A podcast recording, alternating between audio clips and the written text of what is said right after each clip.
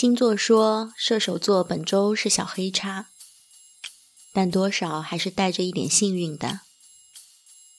比如刚好换了新牙刷，最传统的那种，想着需要买个水杯或者支架，隔天就收到新娘子的喜糖，豪华到里面还可以藏一只粉色的玻璃杯，把巧克力都挑出来吃掉，开心的把杯子带回家。正好搭配全白的牙刷。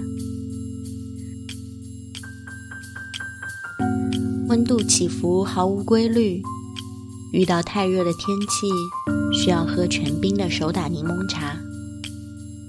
喝完才感觉脚底冰冷，太阳穴抽紧。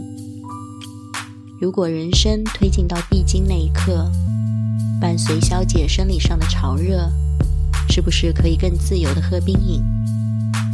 月经第一天的疲惫，对一切都给予懒洋洋的回应。身体舒适是当下的重点，其他人啊事啊都变得无关紧要，都行吧。带着随缘都可以的态度，自我感觉整个人是慢半拍的和气。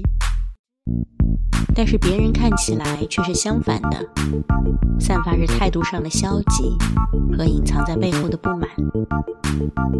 小心被询问怎么了，好像状态不好，沟通不顺畅。啊，原来无所谓也是一种对他者的傲慢。想了想，我说是身体的局限，被冰摇柠檬茶画了一个动弹不得的咒语。对方过了一会儿说。方案我们重新再修改一下。绝美的一天，没有打开电脑，一早拉开窗帘，是好久不见的阳光。外出的计划顺利进行，离谱的车库永远在右转，绕圈圈像进入地下迷宫，晕眩又激动。因为想好今天要去喝一杯开心果 dirty，大口喝下冰凉猛烈的燃料，新鲜的咖啡油脂混合坚果牛奶的香甜，滑入喉咙。别人微醺晕酒精，我晕开心果 dirty。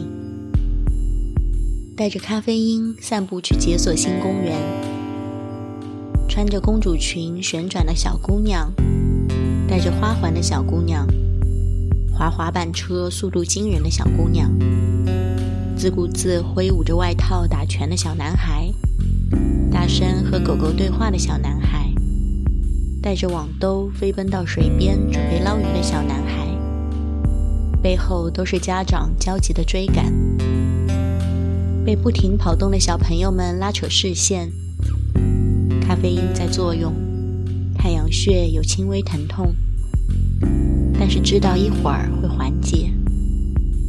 微闭眼睛，视网膜残留阳光斑点，嗅觉也更敏锐了。想到金爱烂写在书中的一句话：“现在我依然相信，树木喷出的植物防御物质芬多精里掺杂着爱的灵药。”大口呼吸一下空气。是啊，午后此刻，我是爱生活的。本周可有可无的小事，看到裴斗娜的新电影上线啦，依然很喜欢她的样子，头发和气色都乱糟糟的，衣服我是永远不会换的黑色外套，但观众们都知道那是贵家的蓝妹儿，像是延续了秘密森林的角色。理想中执着于真相、完美警探的样子，结尾却戛然而止，有点遗憾。现实中的问题是不会在两个小时的影像中获得答案的。因为看了很久裴斗娜，不自觉地去剪了相似的发型。因为阳光连续好，于是买了一顶棒球帽。这是送给这周的两句话。念出来像歌词一样没有旋律，但是有点像《My Little Airport》的歌词呢。那就下一个五分钟融化时间，融化在四月的旋律里。再见。